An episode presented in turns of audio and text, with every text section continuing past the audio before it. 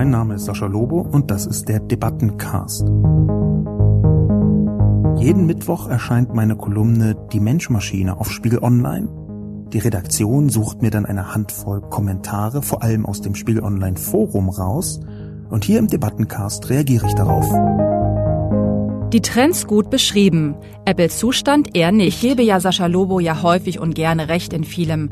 Aber das ist ja wohl völlig übertrieben. Junge Generationen wollen sparen und mit 40 in Rente oder Erlebnisse und Reisen anstatt materielle Dinge. Ich möchte daher zu bedenken geben, dass Apple im Gesundheitsbereich gerade dank seiner Hardware ein größeres Potenzial hat als beispielsweise Alphabet oder Amazon. Apple wird noch ganz hart in der Realität landen, wenn sie hier nicht umdenken. Guten Tag und herzlich willkommen zu einer neuen Ausgabe des Debatten- und Reflexionscastes heute zum Thema Börsensturz. Apple muss umdenken. Zunächst die Zusammenfassung. Apple, das wertvollste Unternehmen der Welt, erlebt einen Börsensturz. Der Grund dafür ist verblüffend. Es hat das Internet nicht verstanden. Betrachtet man die Marktkapitalisierung, also den Unternehmenswert börsennotierter Konzerne, war zur Jahresmitte 2018 Apple zwar an Platz 1, aber von den zehn wertvollsten Unternehmen der Welt war Apple der einzige echte Hardwarehersteller. Und da beginnt das Problem. Apples Erfolg ist weitestgehend auf dem Smartphone aufgebaut und die Ära des dinglichen Smartphones hat ihren Höhepunkt hinter sich. Für diese These können drei Punkte angebracht werden. Erstens Austauschbarkeit. Die Innovationen von Gerätegeneration zu Gerätegeneration werden immer geringer. Zweitens Ausreizung. Es ist eine Marktsättigung erreicht. Drittens Aufspreizung. Die Dominanz des Smartphones wird durch Smart Home Speaker und Brillen für virtuelle Realität attackiert. Das Smartphone ist in den Händen der Menschen vom Gerät zur Hülle digitaler Service geworden. Das hat Apple in seinem Hardware-Fanatismus zu spät bemerkt. Smart Home Speaker und die damit gelieferten digitalen Services sind eng mit dem Thema künstliche Intelligenz verbunden. Apple war in den letzten Jahren zu Hardware fixiert und so haben sie den Anschluss an die Konkurrenz von Amazon und Google verpasst. Siri hätte das beste digitale Assistenzsystem sein und bleiben können. Heute liegt es abgeschlagen hinter Alexa und Googles Assistant. Für die üblichen Abgesänge auf Apple ist es bei aller Kritik an der Hardware-Fixierung noch viel, viel zu früh. Denn zum einen hat sich Apple mehrmals gehäutet und selbst extrem erfolgreich disruptiert. Zum anderen ist Apple nicht nur groß, sondern unfassbar reich. Sollte also die Disruption im eigenen Haus nicht gelingen, kauft man sie sich am besten einfach dazu. Und jetzt vor den Kommentaren eine kurze Bemerkung. Es gibt ja Kolumnen, es gibt Texte, da ist man danach stolz drauf. Da merkt man, man hat eine besondere Erkenntnis geschafft, in Worte zu verpacken, auf eine Weise, dass diese Erkenntnis sich verbreiten kann. Die Essenz der Publizistik, Erkenntnisse verbreiten, Erbauung verbreiten, wo man genau merkt, hier hat der Text exakt eine Lücke gefüllt, die bisher im öffentlichen Verständnis unausgefüllt war, wo man ein Gefühl hat, dass man den Text die Zeit überdauern sieht, dass man merkt, hier bleibt etwas, ein Text, der genau diese Geschmacksrichtung, wer schreibt, der bleibt, auch mit Leben füllt. Man hat manchmal das Gefühl, man schreibt einen Text und er bringt einen weiter. Man hat nicht nur den Text geschrieben, der Text hat auch einen selbst geschrieben, weil er die Person, den Autor, die Autorin verändert. Einen großen Wurf.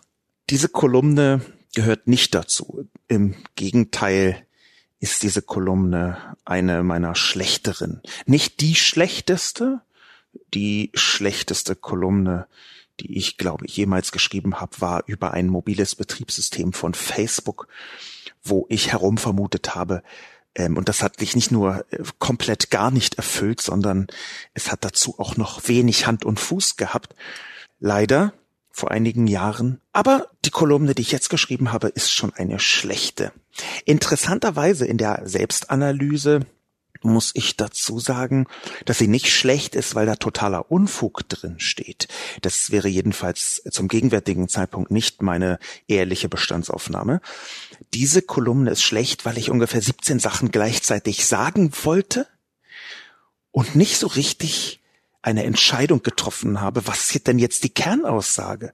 Man kann einen Text auch mit zwei Kernaussagen schreiben, aber halt nicht mit 17. Das, was ich sagen wollte, ist ein bisschen verwaschen worden durch die Vielzahl der Gedanken, die mir durch den Kopf gegangen sind, was das gesamte Thema angeht. Ich habe den Anlass gehabt, dass die Digitalkonzerne abstürzen und habe statt das präziser zu beschreiben, einfach ein halbes Dutzend auch oft emotionaler ähm, Gedanken eingebracht in den Text. Das ist ja relativ deutlich erkennbar, dass ich zwischendurch in so ein Apple-Bashing reinrutsche, und zwar natürlich vollkommen zurecht. Ich benutze Apple seit sehr langer Zeit. Ich halte es für die klar überlegene Plattform, aber das heißt ja nicht, dass alles gut ist, ganz im Gegenteil. In ganz vielen Bereichen bin ich schon häufiger vor den verschiedenen Geräten von Apple ausgeflippt. Ausgeflippt.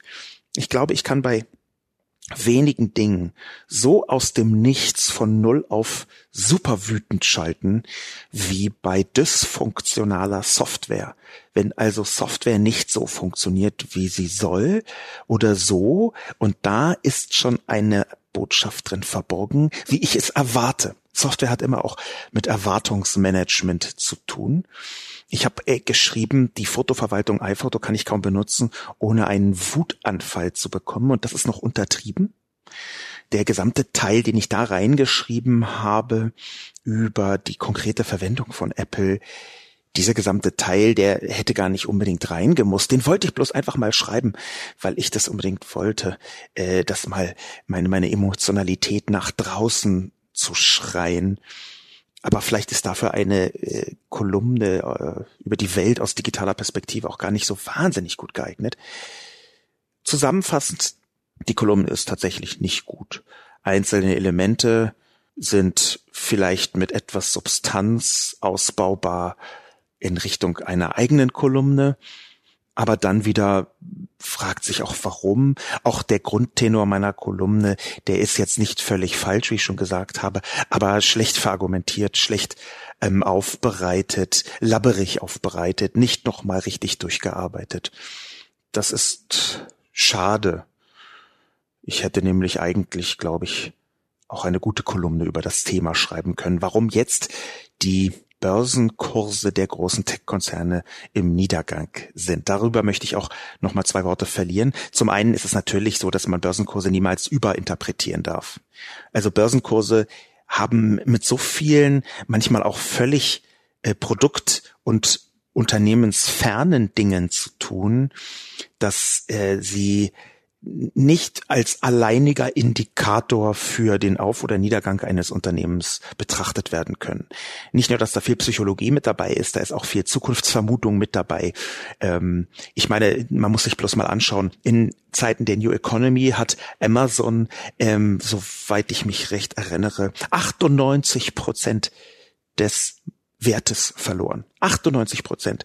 Das bedeutet, der Börsenkurs von Amazon ähm, bei dem Crash der New Economy im Jahr 2000, 2001 ist zusammengeschnurrt auf ein Fünfzigstel. Natürlich wäre das nicht passiert, wenn die Börse etwas mehr Gespür gehabt hätte für das tatsächliche Potenzial. Insofern man erkennt an einer Vielzahl von Beispielen, aber natürlich auch eigentlich schon an einem klaren Blick auf die Verhältnisse, dass der Börsenkurs nur ein Indikator ist. Damit äh, fängt es an, das muss man etwas relativieren. Und natürlich werden die Börsenkurse von den Tech-Konzernen wieder hochgehen. Das kann ich schon dazu sagen. Vielleicht nicht alle, aber doch die meisten. Das, was wir Plattformökonomie nennen, Plattformkapitalismus, das, wofür Google steht, Facebook, Apple, Amazon, zum Teil Microsoft und Netflix auch. Diese Plattformökonomie also, die ist ziemlich eindeutig die derzeit beherrschende Ökonomie und auch die Zukunft, zumindest die nahe Zukunft. Ich sehe im Moment nichts am Horizont, was die Plattformökonomie ablösen könnte und deswegen werden die Börsenkurse der großen Plattformkonzerne auch wieder steigen. Es ist nicht so, dass jetzt das alles zu Ende ist. Das ist eine gewisse Relativierung. Ich hatte die auch in der Kolumne drin und habe sie dann irgendwie, glaube ich, entweder wieder rausgestrichen oder die Redaktion hat das angepasst. Ich weiß es gar nicht mehr genau, was da passiert ist im Detail. Aber das ist bei einer sowieso nicht besonders guten Kolumne vielleicht auch gar nicht so wichtig. Ähm, Die Kommentare, die sind natürlich wichtig. Die Kommentare sind deshalb wichtig, weil da an den Kommentaren einer schlechten Kolumne vielleicht doch noch gute Diskussionen geführt werden können. Diskussionen also ein Austausch, der die mangelhafte Qualität der Kolumne vielleicht wieder etwas ausgleichen kann. Ich möchte mit äh, Twitter-Kommentaren beginnen. Der erste Kommentar stammt von einem Mann namens äh, Moritz Hürzgen. Es ist ein Titanic-Redakteur und der hat leider seinen Kommentar zu dieser Kolumne inzwischen wieder gelöscht. Und ich weiß nicht genau warum. Ich äh, erinnere mich nur an diesen Kommentar. Ich habe anders als sonst nicht äh, alles gescreenshottet. Aus einem mir äh, nicht bekannten Grund habe ich es leider vergessen zu screenshotten. Aber aus, der, aus dem Gedächtnis paraphrasiert hat Titanic-Redakteur Moritz Zürtgen gesagt, Netzguru Sascha Lobo zu dumm, um sein iPhone zu bedienen. Natürlich ist so ein Begriff wie Netzguru schon mal äh, totaler Unfug, ähm, aber Titanic-Redakteure sind ja nicht auf der Welt, um nur Fug zu schreiben. Die sind ja eigentlich da, um Unfug zu schreiben. Ähm, insofern würde ich auch sagen, dass das hier eine ironisierende Bemerkung war, die ich einfach weiterhin ignoriere. Aber der, die Kernaussage zu dumm, um sein iPhone zu bedienen, die ist, obwohl das ein hingeworfener Scherz ist, aus meiner Sicht bedenkenswert, beziehungsweise durchdenkenswert. Wir haben nämlich mit der Digitalisierung, speziell der digitalen Vernetzung, die bis in den Alltag hineinreicht, seit 20, 25 Jahren, haben wir die digitale Sphäre gewissermaßen demokratisiert. Heute hat jeder einen Zugang, und zwar wirklich buchstäblich jeder. Wir haben auf der Welt um die vier Milliarden Smartphone-Besitzer beziehungsweise Handy-Besitzer. Das bedeutet, wenn ich das, das Handy, das Smartphone betrachte als Zugang zur digitalen Welt, ist das tatsächlich bei knapp über der Hälfte der Menschheit inzwischen ein zugängliches Gerät samt Zugänglichkeit der digitalen Sphäre. Ich denke, das kann man schon als einigermaßen demokratisierend betrachten. Und jetzt kommt ein sehr wichtiger Effekt, der sich spiegelt in dieser Bemerkung von Moritz Hürtgen, wahrscheinlich ohne, dass er das so gemeint oder gecheckt hat. Denn in dem Moment, wo eine Technologie breitenwirksam wird, kehrt sich etwas um. Das frühere Nerd-Prinzip, dass man wissen muss, wie die Dinge funktionieren, kehrt sich um in eine Bringleistung des Gerätes selbst. Bei speziellen Technologien, bei den digitalen Technologien des 20. Jahrhunderts, war es sehr eindeutig so, dass man Fachwissen brauchte, um sie richtig bedienen zu können. Das war eine Grundvoraussetzung. Aus dieser Zeit rühren eine ganze Reihe von Beschimpfungen her, wie DAO, dümmster anzunehmender User. Das ist also die Zeit gewesen, in der Technologie hergestellt wurde, mit der Erwartung, dass die Nutzer sich gefälligst fortbilden, um sie zu verwenden. Bei einer demokratisierten Technologie wie heute dem Smartphone dreht sich das Prinzip um. Heute muss das Gerät so einfach und so simpel bedienbar sein, dass es von jedem auch ohne Vorwissen bedienbar ist. Das ist meine feste Überzeugung. Deswegen sind in vielen Fällen solche Nerd-Hybris despektierlichen Äußerungen wie, haha, der ist zu so doof, das oder jenes zu bedienen, genau wie das, was Herr Hürtgen hier getan hat, Moritz Hürtgen, eigentlich viel mehr eine abfällige Bemerkung über das Gerät als über die Person selbst. Natürlich ist das bei mir ein, ein Sonderfall, weil das mein Beruf ist. Ähm, allerdings wäre, würde ich hier einwenden, ich bin nicht zu dumm, das zu bedienen, sondern höchstens zu ungeschickt. Aber das kommt äh, von der Struktur her aufs Gleiche beziehungsweise aufs Ähnliche raus. Ich glaube, es gibt eine Form von Gerätedarwinismus, von Digitaldarwinismus. Diejenigen Geräte, die sich ohne Vorkenntnisse am einfachsten bedienen lassen, setzen sich durch. Diejenigen Geräte, diejenigen Softwares, diejenigen Plattformen, die eben kein Handbuch brauchen, die setzen sich durch. Die Nerds des 20. Jahrhunderts, wie gesagt, als die digitale Sphäre nur für Eingeweihte waren, die haben solche Beschimpfungen entwickelt wie Read the fucking Manual, Man Manual, liest das verdammte Handbuch, äh, abgekürzt RTFM. Das war der Vorwurf, man sei nicht ausreichend gut digital gebildet, um äh, irgendetwas zu wissen oder zu kennen. Man würde die selbstverständlichsten Zusammenhänge nicht checken. Das ist ein fataler Nerd-Vorwurf, denn er missachtet die Verbreitung der digitalen Sphäre heute und ihre direkte Funktionsweise. Mit einer solchen Haltung wird man immer nur 27.000 Linux-User auf seiner Seite haben und nicht die vier Milliarden Smartphone-Nutzer, die ganz selbstverständlich davon ausgehen, dass man das Gerät versteht, auch ohne das fucking Manual zu lesen. Ich halte das für absolut essentiell und das, was sich dahinter verbirgt, ist eine eigene Fachrichtung der Usability, nämlich die UX User Experience gewissermaßen. Die User Experience geht davon aus, dass Technologie sich um die Erfahrung der Nutzer herum organisieren muss und nicht, dass der Nutzer sein Handeln entlang der Notwendigkeit der Technologie ausrichten muss. Das ist also alles, was in Moritz Hürtgens Kommentar zu lesen ist, wenn man etwas hineininterpretiert, nämlich die schlichte Tatsache, dass wir in einem Zeitalter der Milliarden Internetnutzer eine andere Haltung brauchen. In dem Moment, wo jemand ein Gerät oder eine Software falsch benutzt, ist das Gerät oder die Software dran schuld. So ist das heute zu betrachten. Natürlich nicht in allen Details, das, da kann man gerne drüber diskutieren, aber was die große Zahl der Nutzer angeht, muss man davon ausgehen, dass wenn immer wieder die gleichen Fehler gemacht werden, man eben nicht mehr sagen kann, ja, daran ist der doofe Nutzer schuld. Dann ist das Gerät, dann ist das die Software daran schuld. Abgesehen davon, ich bin jetzt vielleicht nicht die feingliedrigste Person der Welt. Ich habe jetzt aber auch nicht die allerschlimmsten Wurstfinger des Universums. Ich bin so, was ein äh, 1,83 Meter großen Mann angeht, eher stabil gebaut. Schon jemand, wo ich sagen würde, ich habe eine normale Handsituation. Und in dem Moment, wo meine normale Handsituation immer wieder dazu führt, dass ich mit dem unteren Daumenballen die Sprachaufnahme starte, da ist aus meiner Sicht etwas falsch. Für mich ist das eine Art softwareseitiges Antenna-Gate, aber vielleicht sieht das ja auch sonst fast niemand so. Ich habe dahingehend jedenfalls nur wenig Feedback bekommen. Der nächste äh, Kommentar von Twitter stammt von Malik.fm, einem Nutzer Twitlik. Soweit ich mich richtig erinnere, ist er auch im Podcasten ziemlich intensiv unterwegs und gleichzeitig auch ein ähm, Apple-Nutzer. Und Malik hat verschiedene Dinge eingewendet. Der Punkt, den ich vorziehen möchte, ist, dass er einen Fehler gefunden hat in meiner Kolumne, einen faktischen sachlichen Fehler, den ich halb absichtlich, halb unabsichtlich gemacht habe.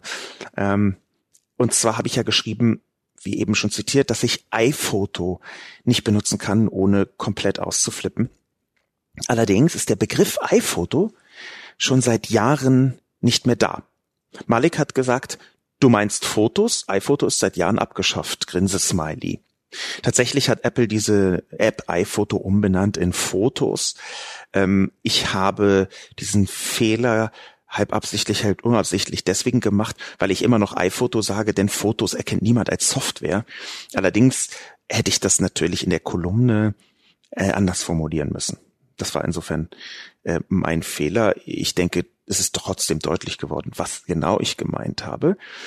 Die nächsten Kommentare von Twitlik sind noch etwas interessanter. Der erste lautet, ich gebe ja Sascha Lobo ja häufig und gerne recht in vielem, aber das ist ja wohl völlig übertrieben. Wo ich genau draufdrücke, um eine notwendige Bestätigung auszulösen, ist doch echt Wurst. Aber hundertmal am Tag vom Handy ohne Finger auflegen müssen, erkannt zu werden, ist Gold. Das bezieht Twitlik natürlich auf meinen Einwurf, dass die Gesichtserkennung der Neandertaler ist. Leider muss ich da Twitlik äh, widersprechen. Es ist wirklich so, dass die Zeiträume bei der Benutzung von Technologie absolut essentiell sind, bis ins Detail hinein. Es dauert messbar länger mit der Gesichtserkennung. Es dauert messbar länger, wenn man im Shop irgendwas kauft von Apple und die Gesichtserkennung erst einen identifiziert und dann auch noch darum bittet, dass man zweimal auf den Knopf drückt. Das sind Sekunden. Und jetzt könnte man wie Twitlik sagen, nein, aber das ist doch jetzt so wichtig auch nicht. Und dann würde ich entgegnen, nein, in der digitalen Sphäre gibt es eine Größenordnung des menschlichen Verhaltens, die der Schriftsteller und Digitalexperte Peter Glaser mal beschrieben hat. Peter Glaser, ich bin Fan von Peter Glaser, er ist ähm, Ehrenmitglied des Chaos Computer Club. Der hat ähm, schon seit sehr langer Zeit aus, kommt aus Graz, ein Österreicher und hat schon seit sehr langer Zeit in Deutschland viel publiziert rund um die digitale Sphäre, war einer der ersten, der darüber in der, in der General Interest Landschaft der Presse geschrieben hat. Ähm, Peter Glaser hat das, was dahinter steht, Sofortness genannt. Sofortness. Ich habe das mal übersetzt, das ist nicht 100% deckungsgleich, aber die Richtung stimmt auf jeden Fall, mit digitale Ungeduld. Und digitale Ungeduld ist eine Größe in der digitalen Sphäre, die in ganz vielen Fällen über Sieg und Niederlage entscheidet, über Wohl und Wehe von ganzen Plattformen. Digitale Ungeduld bedeutet nichts anderes, als dass wenn man vor einer digitalen Anwendung sitzt, wenn man vor einem digitalen Interface steht, dann hat man die Erwartung, dass die Dinge gefälligst schnell funktionieren. Und wenn sie es nicht tun, wird man sofort wütend. Oder zumindest irritiert oder ungehalten oder gelangweilt oder abgelenkt. Da gibt es viele Facetten. In jedem Fall kennt das E-Commerce-Genre das kennt die digitale Ungeduld mit am besten. Und der Grund dafür ist, dass es messbarerweise so ist, dass je länger ein Shop im Internet braucht, um Produkte zu laden, um verschiedene Schritte des Kaufs zu tätigen, je länger das dauert, umso mehr Leute springen ab. Wenn der Abschluss eines Kaufes, wenn das Aufrufen von einem Einkaufswagen als Beispiel. Wenn das zu lange dauert, dann gibt es messbarerweise große Prozentzahlen von Menschen, die abspringen, die genau Zahlen im Detail sind leicht zu googeln, aber die Größenordnung ist schon ganz grob, dass nach drei Sekunden Wartezeit 50 Prozent der Menschen abgesprungen sein können. Die Zahlen unterscheiden sich da natürlich nach verschiedenen Shops und auch nach verschiedenen Produkten. Es hängt ein bisschen davon ab, ist das ein Produkt, was die Person überhaupt auf jeden Fall haben möchte oder ist das eher so nebenbei äh, zu kaufen ist, ach schau mal, das finde ich ganz interessant. Diese digitale Ungeduld, die führt eben dazu, dass digitale Technologie so schnell wie möglich, so präzise wie möglich, so einfach wie möglich sein muss. Sonst ist sie dysfunktional. Und da sehe ich ehrlicherweise die Gesichtserkennung total auf dem falschen Weg in ganz vielen Bereichen. So oft kommt es vor, dass ich das Smartphone auf den Tisch lege, versuche das zu starten und dann versucht dieses doofe Ding mein Gesicht, aber weil ich halt das Teil auf dem Tisch liegen habe, findet es nicht das Gesicht und dann wartet es noch mal ein bisschen und dann bietet es mir den Code an und dann muss ich den Code eingeben und dann bin ich schon wieder völlig verwirrt und abgelenkt. Äh, ja, ich gebe zu, ich bin schnell abgelenkt, aber ich denke mal, ADS ist ja wohl die Internetkrankheit und ähm, da dahingehend ähm, kann man das, glaube ich, zumindest zu einem bestimmten Teil generalisieren. Natürlich ist Geschwindigkeit essentiell. Ich halte die Gesichtserkennung für einen kompletten Fehlschlag von vorne bis hinten. Das tut mir wahnsinnig leid, dass ich jetzt eine ganze ein ganzes technisches äh, äh, Werk von Apple und anderen Smartphone-Firmen im Klosett runterspüle und damit vielleicht viele Fans verärgere, aber ich äh, beiße in diesen harten Stein oder wie das heißt. Die Kommentare im Spiegel Online Forum. Gott sei Dank.de schreibt Mal auf die Preise geschaut? Apple hat den Bogen eindeutig überspannt. Die Preisbereitschaft noch so trendiger Kunden steigt nicht linear mit dem überteuerten Angebot der Apple-Hardware an. Im Gegenteil, junge Generationen wollen sparen und mit 40 in Rente oder Erlebnisse und Reisen anstatt materielle Dinge. Apple verrennt sich in der Preispolitik. Hinzu kommt, dass diese Märkte weitestgehend gesättigt sind. Apple wird noch ganz hart in der Realität landen, wenn sie hier nicht umdenken. Gott sei Dank hat zwei oder drei Punkte ähm, auf den Tisch gebracht, die ich A nicht geschrieben habe, weil ich sie entweder übersehen habe oder äh, beim Schreiben für nicht so wichtig gehalten habe hat aber auch einige Punkte, denen ich nicht unbedingt folgen möchte. Zunächst der wichtigste, nämlich der Preis. Es ist in der Tat so, dass Apple den Bogen sehr stark spannt was den Preis angeht. Wir haben jetzt ähm, iPhones, die über 1500 Euro kosten können. Das ist unfassbar teuer. Ähm, insofern hat Apple den Bogen wahrscheinlich tatsächlich etwas überspannt. Allerdings weiß ich nicht, ob das den Börsenkurs direkt betrifft. Ich glaube, dass die Preisbereitschaft der Kunden, was Apple-Geräte angeht, schon noch in dem Bereich ist, der im Moment da zu finden ist. Ich glaube schon, dass die Preispolitik von Apple etwas ist, was zumindest die Börse sinnvoll findet. Gleichzeitig spricht aber auch etwas für Gott sei Danks Perspektive, nämlich dass Apple soeben angekündigt hat, dass sie jetzt das iPhone X, also den Vorgänger des heutigen iPhones, wiederherstellen und billiger verkaufen wollen dass sie also ein billigeres Angebot dazu nehmen möchten. Das spräche sehr stark dafür, dass zumindest Apple es selbst schon so sieht, dass sie den Bogen überspannt zu haben scheinen mit ihren jüngsten Geräten. Es kann also sein, dass Gott sei Danks Analyse Apple verrennt sich in der Preispolitik sehr präzise richtig ist. Das, wo ich eher nicht mitgehen wollen würde, ist, junge Generationen wollen sparen und mit 40 in Rente oder Erlebnisse und Reisen anstatt materielle Dinge. Das mit den Erlebnissen und Reisen stimmt. Jedenfalls, wenn man sich so die aktuellen Betrachtungen über eine jüngere Generation, nehmen wir mal die Millennials, anschaut. Aber das mit wollen sparen und mit 40 in Rente, das finde ich sehr falsch betrachtet. Es kommt mir eher so vor, als wäre die richtige Formulierung, jüngere, jüngere Generationen müssen sparen, weil sie vergleichsweise wenig Geld haben und trotzdem einigermaßen gewappnet sein wollen für ihr Leben wir haben ja schon eine Situation in Deutschland, wo sehr viele junge Leute sich zum Beispiel hangeln von befristetem Vertrag zu befristetem Vertrag in ihrer Festanstellung. Und wenn man dann mit einem befristeten Vertrag versucht zu sparen, dann halte ich das jetzt nicht unbedingt für etwas, was man machen will, sondern viel eher für etwas, was man machen muss, um vorzusorgen für schwierigere Zeiten. Und dass junge Leute mit 40 in Rente gehen wollen, das halte ich jetzt auch für eine ziemliche Unterstellung.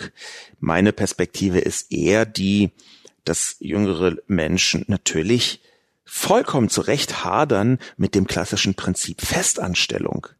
Das habe ich auch schon getan vor über zehn Jahren und extra ein Buch drüber geschrieben. Wir nennen es Arbeit, hieß das Buch und der Untertitel Die digitale Bohem oder intelligentes Leben jenseits der Festanstellung und dass man mit dem heutigen klassisch kapitalistischen Arbeitstag acht Stunden im Büro, äh, dreiviertel Stunde Mittagspause dazwischen, dass man damit hadert, das kann ich extrem gut nachvollziehen. Da scheint mir irgendwie der Vorwurf, ihr wollt doch alle nur mit 40 in Rente in die sehr falsche Richtung zu zeigen. Da schwingt so ein bisschen Faulheitsvorwurf mit, halte ich für völlig falsch und auch etwas anmaßend. Ein Punkt aber vielleicht noch auf die jüngere Generation. Die Diagnose von Gott sei Dank, ähm, dass die jüngere Generation eher Erlebnisse und Reisen statt materielle Dinge haben wollen würde. Da ist äh, tatsächlich etwas dran, wie ich schon gesagt habe. Und ebenso ist das aber im Hintergrund genau die Entwicklung, die wir bei Apple in meiner Kolumne eben auch finden. Im Hintergrund bedeutet nämlich das Erlebnis und die Reise, jetzt hier als Beispiel, auch eine Verschiebung von der Hardware in die Software im übertragenen Sinn. Das heißt, man kauft seltener ein Auto, ein Gegenstand etwas Materielles und viel eher das, was als Erlebnis, als Erfahrung dient und was sich übrigens auch übersetzen lässt in die, in die digitale Sphäre. Nehmen wir sowas wie Instagram, eine der Plattformen, die bei jungen Leuten mit zu den erfolgreichsten gehört. Instagram ist ein Ort, wo man die eigenen Erlebnisse inszenieren und in gewisser Weise auch selbst längerfristig nachvollziehbar machen kann. Und diese Erlebnisinszenierung als wichtiger zu betrachten als die materiellen Dinge, das stimmt. Und gleichzeitig sieht man hier im Hintergrund, dass genau deswegen auch eine Verschiebung von der Hardware zur Software stattfinden kann, weil das Entscheidende in Zukunft weniger die Hardware wird und mehr diejenige Software, diejenigen Services, mit denen man zum Beispiel solche Erlebnisse abbilden kann. Will sagen, auf welchem Smartphone genau man Instagram installiert hat, ist nicht mehr so entscheidend. Das ist nicht bis in die Tiefe generalisierbar, das ist schon klar. Und es gibt immer noch sehr, sehr, sehr, sehr, sehr viele Leute, die trotzdem immer den neuesten Shit haben wollen. Auch dafür bietet Instagram ja ähm, reichhaltige Beweise beziehungsweise Belege. Aber die Veränderung in den Köpfen der Menschen weg vom Dienstwagen hin zu den weicheren Faktoren. Die ist ebenfalls eine Art Dematerialisierung der Wünsche. Weg von den materiellen Dingen hin zu den nicht materiellen Dingen. Ich glaube, dass das einer der Punkte ist, die so gesellschaftlich hinter dieser Entwicklung mitstehen. Kurt C. Hose schreibt, Apple hat einen riesigen Vorteil gegenüber jedem anderen Hersteller im IT-Bereich, den auch Lobo nicht genügend eingewertet. Apple hat es geschafft, zu einer Lifestyle-Marke zu werden, die einzige im IT-Sektor. Apple könnte, und damit hat Lobo recht, allein mit seinen Bargeldreserven in jede andere Branche einsteigen. Mit dem Logo kann Apple morgen auch T-Shirts, Autos oder Rasierapparate verkaufen, was auch immer. Zum Zweiten hat die Kopplung zwischen Hard- und Software genau den sicheren und geschlossenen Kosmos geschaffen, den die Apple-User mögen. Dass es da Einzelkomponenten gibt, die es jeweils für sich woanders besser gibt, ist sicher richtig. Aber allein das Thema Sicherheit in Bezug auf Viren, Trojaner und Hacker verschafft Apple eine Sonderstellung. Dem jüngsten Kurseinbruch sollte man nicht allzu viel Bedeutung beimessen. Alle großen IT-Unternehmen waren, sind heillos überbewertet. Alle Fangaktionen haben nachgegeben und wenn man sich allein Amazon anguckt, ein großartiges Unternehmen, aber bei einem KGV von 100, fragt sich selbst ein optimistischer Investor irgendwann, ob das noch ein angemessener Preis ist. Dass da mal eine Korrektur kommen musste, war zu erwarten. Jetzt kommt das Weihnachtsgeschäft und danach wird Apple vermutlich wieder Verkaufsrekorde vermelden und die Aktie zieht wieder an. Kurze Hose hat einen Kommentar geschrieben, der zu meiner schlechten Kolumne wichtige und gute und sinnvolle Ergänzungen bringt. Allen voran natürlich, dass äh, Kurze Hose vollkommen recht damit hat, dass man dem jüngsten Kurseinbruch nicht allzu viel Bedeutung beimessen sollte. Natürlich ist das eines der Anzeichen. Das erkennt man auch daran, dass Apple selbst in die Richtung gesteuert hat, die ich äh, aufgezeichnet ähm, habe. Aber ob das jetzt der Kurseinbruch ist, der hier nur als Anlass fungiert oder eigentlich so eine längerfristige Strategie, das ist ja auch so ein bisschen cargo-kultisch, ob man sagt, na ja, das hat unmittelbar damit zu tun oder vielleicht mit etwas ganz anderem. In jedem Fall muss Apple, und das wissen Sie selbst, die ähm, Hardware-Fixierung reduzieren. Das haben Sie auch schon selber, soweit ich weiß, in verschiedenen Earnings Calls angedeutet angedeutet oder in vielmehr nicht in Earnings Calls, sondern in Investorengesprächen äh, angedeutet. Und Kurze Hose hat äh, auch richtig ergänzt, dass die Aktien mit sehr viel, also nach klassischen Börsenbewertungsmaßstäben wie dem Kurs-Gewinn-Verhältnis, das bedeutet nämlich KGV, was hier kurze Hose gerade gesagt hat, ähm, dass mit klassischen Börsenmaßstäben die Technologiekonzerne schon ganz schön weit am oberen Ende der Sinnfälligkeit der Bewertung entlang operiert haben. Ich glaube allerdings, dass trotzdem diese, auch wenn man das mit herkömmlichen Börsenmaßstäben bewertet, dass trotzdem diese großen Bewertungen nicht völlig hanebüchend sind. Und zwar unter anderem auch deshalb, weil, wie kurze Hose richtig gesagt hat, fast alle großen Technologiekonzerne Plattformen sind, die durch die Größe ihrer Marke und auch durch die Macht ihres Bargelds, ihres gigantischen Geldvorrats die Möglichkeit haben, immer neue Geschäftsmodelle auf den Markt zu schmeißen und nicht wie ein kleines Unternehmen dann erstmal zu schauen hat, dass am Markt auch Erfolg, sondern es mit aller Gewalt in den Markt reinzupressen. Das hängt auch mit dem Mechanismus zusammen, den kurze Hose hier Lifestyle-Marke nennt. Das stimmt, das habe ich unterbeachtet.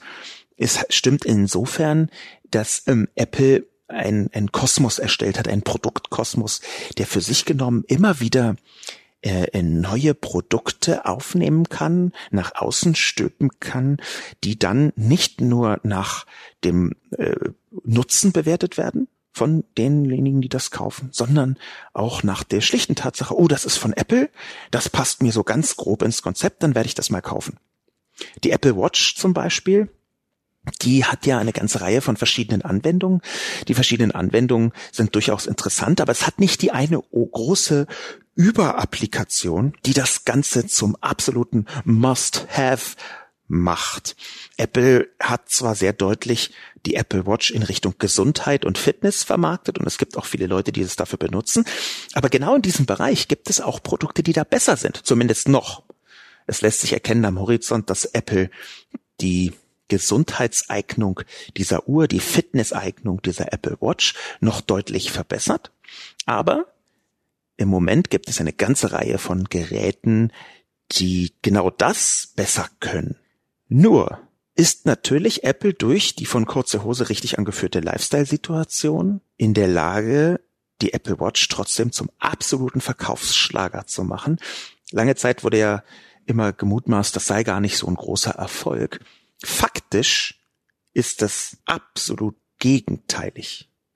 Apple hat, das ist eine Meldung vom World Economic Forum aus dem Februar 2018, Apple hat es geschafft, mit der Watch, mit der Apple Watch, mehr Umsatz zu machen als die gesamte Schweizer Uhrenindustrie zusammengenommen.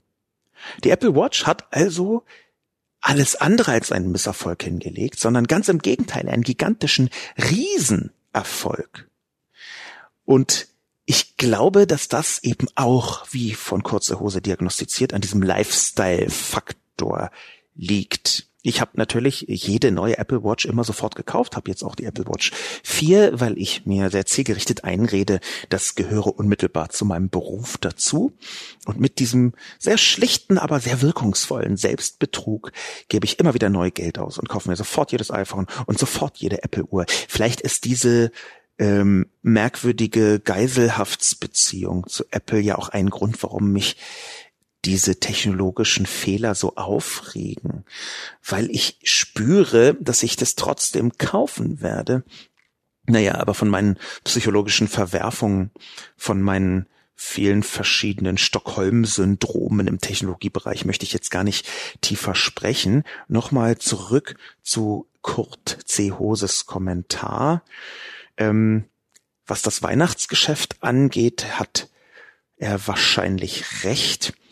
Das Weihnachtsgeschäft, das jetzt gerade anfängt Ende November und seinen Höhepunkt in den nächsten Wochen erreichen wird, das wird vor allem denjenigen Unternehmen sehr stark nutzen, die verkaufen, die im Handelskontext unterwegs sind. Also, das ist halt immer so, das ist auch nachvollziehbar. Also Amazon da vor allem und Apple natürlich. Ähm, gleichzeitig wird auch wahrscheinlich Google davon profitieren können, weil Weihnachtszeit auch Werbezeit ist. Insofern hat Kurze Hose recht. Natürlich wird gegen Weihnachten das Spiel neu ausgewürfelt und man kann mit Fug und Recht vermuten, dass es da wieder hochgeht. Tatanano, schon häufiger kommentiert, hat geschrieben, die Trends gut beschrieben, Apples Zustand eher nicht. Sicherlich sollte ich vorab erwähnen, dass ich seit zehn Jahren sowohl ein iPhone nutze als auch einen Mac. Daher mag ich ein Fanboy sein, aber meine Frequenz, mit der ich gefrustet bin, von Apple steigt. Zunächst einmal stürzen gerade viele Halbleiterhersteller und Verwerter trotz guter Zahlen ab. Die allgemein unsichere Lage, Handelsstreit China und USA, Brexit, trifft eine globale vernetzte Industrie schnell und hart. Apple mit seinen vielen Zulieferern halt besonders hart. Soweit teile ich die Beobachtungen, sehe halt noch diesen zusätzlichen Aspekt der Supply Chain. Ergänzend kommt dazu, dass bei Apple interessante neue Hardware nicht kommt.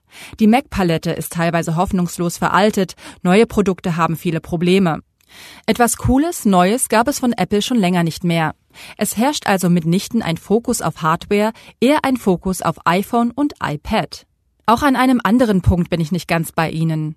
Apple war eigentlich ein Unternehmen, bei dem das Zusammenspiel von Hard- und Software so perfekt gelang, dass das zu einem Erlebnis wurde.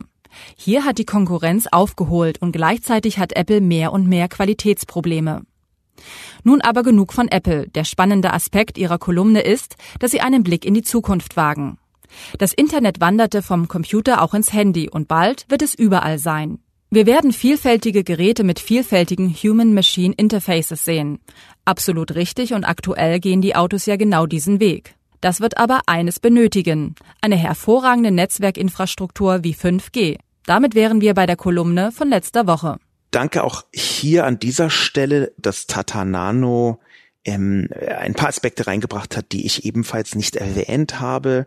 Die Supply Chain zum Beispiel, die global äh, angespannte Lage, was Apple angeht, gerade den Handelsstreit zwischen China und den Vereinigten Staaten.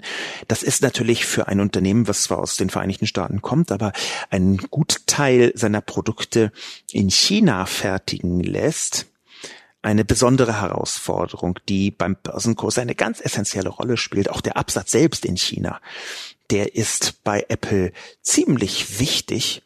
So wichtig, dass dort teilweise eigene Produkte gefertigt werden.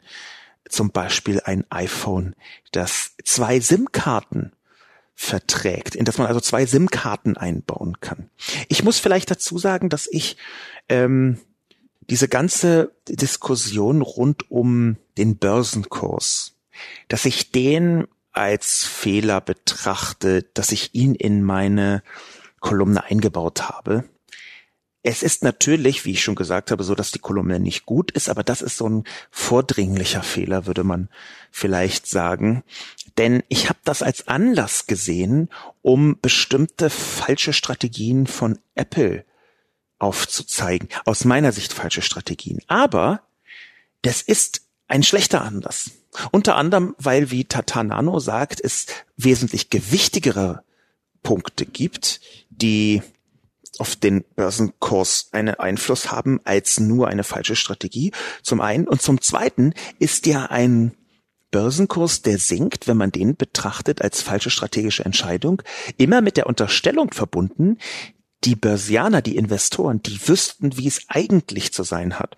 Das ist aber ehrlich gesagt nicht das, was meine Erfahrung ist.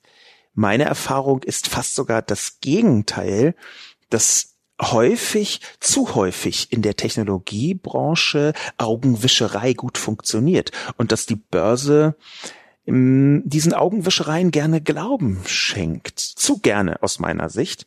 Dass gleichzeitig natürlich sowas wie handfeste Umsätze, handfeste Gewinne dann noch wesentlich mehr Ausschlag geben an der Börse. Das ist jetzt auch klar und keine Magie. Aber vielleicht war mein Grundfehler bei dieser Kolumne der Anlass, nämlich der Börsensturz, den ich etwas zu groß hineingebraut habe. Wie gesagt, keine gute Kolumne. Danke nochmal für diese Anmerkung. Ich möchte allerdings in einem Punkt Tata Nano sehr heftig widersprechen. Nämlich, dass die interessante neue Hardware nicht kommt. Für mich ist ganz eindeutig, also absolut eindeutig, dass die AirPods, also diese Funkkopfhörer von Apple, das beste Produkt des Konzerns seit zehn Jahren sind. Ich glaube, das ist das Produkt nach dem iPad, was mit weitem Abstand die größte Wirkmacht erzielen könnte. Und mit könnte ist natürlich automatisch als Formulierung verbunden, dass wir hier von Potenzialen sprechen. Ich glaube, dass Potenzial, was in dieser Form von Minimalfunkkopfhörern liegt, das ist gigantisch. Und zwar aus dem einfachen Grund, weil das die natürlichste transportable Technologie ist, die eine Sprachsteuerung erlaubt. Also, dass man so ein Gerät halt immer im Ohr trägt, irgendwann wird es noch bequemer und kleiner, und dass man einfach ins Nichts hineinspricht und sagt, wann kommt denn der Bus? Und man kriegt sofort eine Antwort. Dass also das Internet quasi immer da ist, ohne dass man es so richtig spürt. Und zwar hardwareseitig abgebildet in einem kleinen Knopf im Ohr. Da ist ein so gigantisches Potenzial, zwar, und zwar gerade in Verbindung mit den sogenannten PDAs, den persönlichen digitalen Assistenten, also diesen ganzen Anwendungen, die rund um Alexa und Google Assistant jetzt gerade groß werden. Siri als Erfindung dieser ganzen äh, Stimmassistenten. Da ist ein so gigantisches Potenzial drin, dass ich glaube, dass genau das die Hardware ist der Zukunft von Apple. Es ist aus meiner Sicht merkwürdig, dass so wahnsinnig viele Leute kommentiert haben, ohne diesen Hinweis zu sehen. Denn mein Erleben im Alltag ist, dass schon sehr, sehr viele Leute diese Kopfhörer von Apple nutzen. Ähm, es ist natürlich, das muss ich unbedingt dazu sagen, schon so, dass ich nur einen Ausschnitt des Lebens wahrnehme. Aber wenn ich äh, in Berlin rumspaziere, in so Bezirken wie Prenzlauer Berg, Mitte, Schöneberg, Teilen von Tiergarten, Charlottenburg, dann sehe ich auf der Straße eine Vielzahl von Menschen mit diesen Kopfhörern. Das ist eindeutig, ich meine, das sind ja ganz besondere Berliner Bezirke alle miteinander, es ist überhaupt Berlin, das sind eindeutig nur Ausschnitte, das ist nicht verallgemeinerbar auf das ganze Land oder gar die ganze Welt, schon klar. Aber die Zahl der Menschen, die dieses Gerät für sich entdeckt haben, die halte ich schon für enorm. Apple hat da meines Wissens noch keine konkreten Verkaufszahlen genannt. Es wäre aber sehr spannend, die mal zu hören. Vielleicht passiert es ja irgendwann weil ich glaube, dass wir da Erstaunliches sehen werden, was die Größenordnung angeht. Und es handelt sich, wie gesagt, um einen Computer im Ohr. Einen Computer im Ohr, der einen Teil des Hörinternets abbilden wird. Das, was Tata Nano auch noch anspricht, ähm, das Zusammenspiel von Hardware und Software, das ist auch etwas, was ich so ein bisschen missachtet habe in meiner Kolumne. Ich habe ja schon über die mangelhafte, über die Qualitätsprobleme meiner Kolumne gesprochen. Aber es stimmt natürlich, dass Apple nicht nur eine Hardwarefirma ist. Auch wenn sie ihre Software in den meisten Fällen kostenlos hergeben, ist Apple eigentlich nicht nur eine reine Hardwarefirma. Was ebenfalls an meiner Kolumne schlecht ist, wie mir gerade auffällt, ist, dass ich die These aufstelle, Apple hat das Internet nicht verstanden, was ich auch tatsächlich so glaube, aber dann so ein bisschen den Beweis schuldig bleibe. Ich habe sieben Thesen da drin, das ist ja unmöglich. Also eigentlich ist das eine Quatschkolumne. Vielleicht muss ich die irgendwann nochmal richtig schreiben und mich bei der Öffentlichkeit entschuldigen für diese Quatschkolumne. Äh, aber es ist tatsächlich so, dass Apple ein Konzern ist, der Hardware und Software im Zusammenspiel herstellt. Das hat nicht nur Sicherheitsaspekte, das hat vor allem auch Usability-Aspekte, Benutzerfreundlichkeitsaspekte. Es ist nämlich leider so, dass bei vielen anderen Geräten Hardware und Software von erkennbar unterschiedlichen Anbietern kommen und die deswegen nicht ganz so gut miteinander harmonieren. Die Ausnahme hat allerdings ähm, auch jemand schon vorhergesagt, beziehungsweise die Ausnahme hat, glaube ich, ein Kommentator ebenfalls gesagt, nämlich, dass inzwischen da Android sehr stark aufgeholt hat, dass Android also auch sehr viel besser abgestimmt ist zwischen Software und Hardware. Ich merke gerade, dass ich auch in diesem Podcast aus Gründen, die mir leider verborgen geblieben sind bisher, anhand der Kolumne nicht so richtig auf einen grünen argumentativen Zweig komme. Vielleicht bin ich etwas ungelaunt heute bei der Aufnahme dieses Podcasts. Vielleicht wirkt die schlechte Kolumne nach. Vielleicht ist es so, dass man aus einer zerfaserten Thesenlandschaft wie in meiner Kolumne dann leider doch nicht so leicht wie erhofft einen guten Podcast rausbringen kann. Aber ich merke, dass ich auch hier in diesem Podcast nicht zu meiner eigenen Zufriedenheit kommunizieren kann, was mir sagt, dass ich auf die Zielgerade einbiegen möchte, auch bei diesem Podcast mit einem Schlusskommentar und zwar dem von André Sunshine. André Sunshine schreibt, das Potenzial für Wearables ist größer als hier dargestellt. Da Apple im Bereich der Wearables zumindest hier in den USA marktführend ist, sollte nicht unterschätzt werden, was mit diesen Geräten möglich ist. Allein mit der iWatch ist es mittlerweile möglich, Blutdruck und Puls zu messen, diese Daten aufzuzeichnen und ein genaues Bild dieser Daten über einen langen Zeitraum zu ermitteln. Dies kommt der Gesundheit der Patienten zugute, die diese Daten dem Hausarzt zur Verfügung stellen können. Ich könnte mir vorstellen, dass unter anderem Blutzucker, Sauerstoffsättigung sowie EKG mit Hilfe von iWatch oder AirPods optisch ermittelt werden könnten, was Apple einen immensen Markt bescheren würde.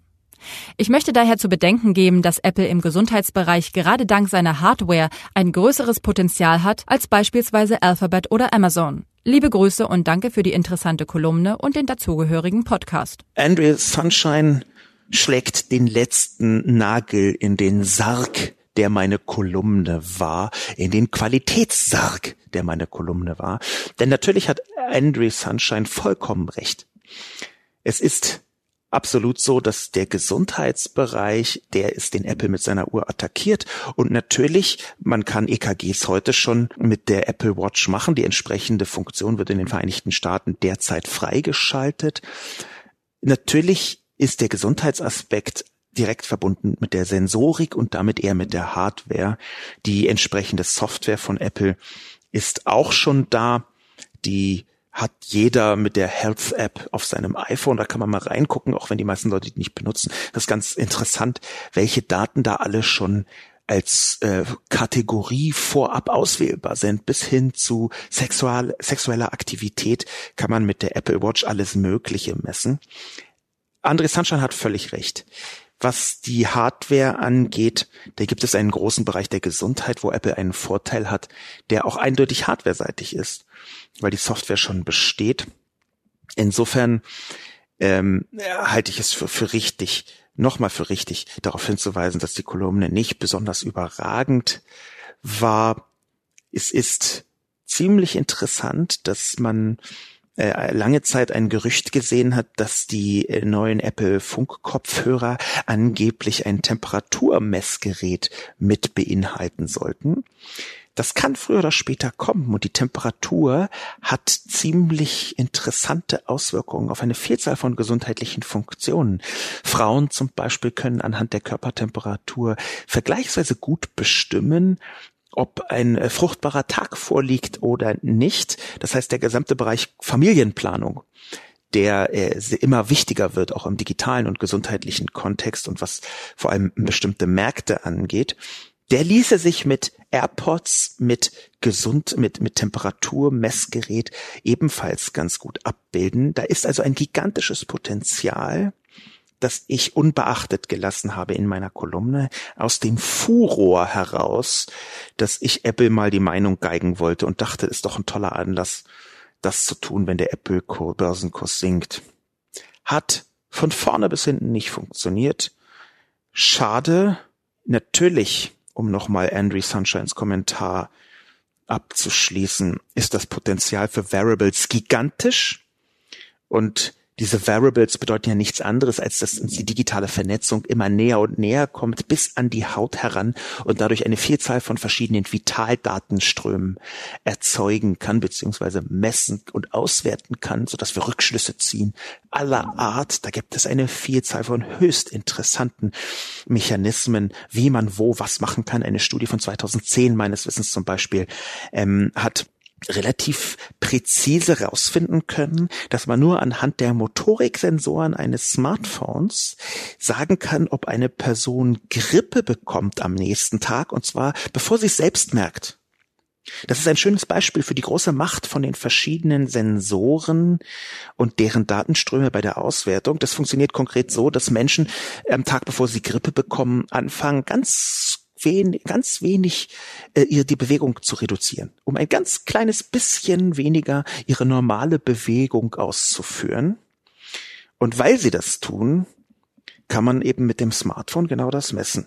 Diesen kurzen Exkurs ins Gesundheitliche, eines meiner Schwerpunktthemen bei meinen Vorträgen, digitale Gesundheit, digitale Körperlichkeit, möchte ich nutzen, um den Podcast abzuschließen.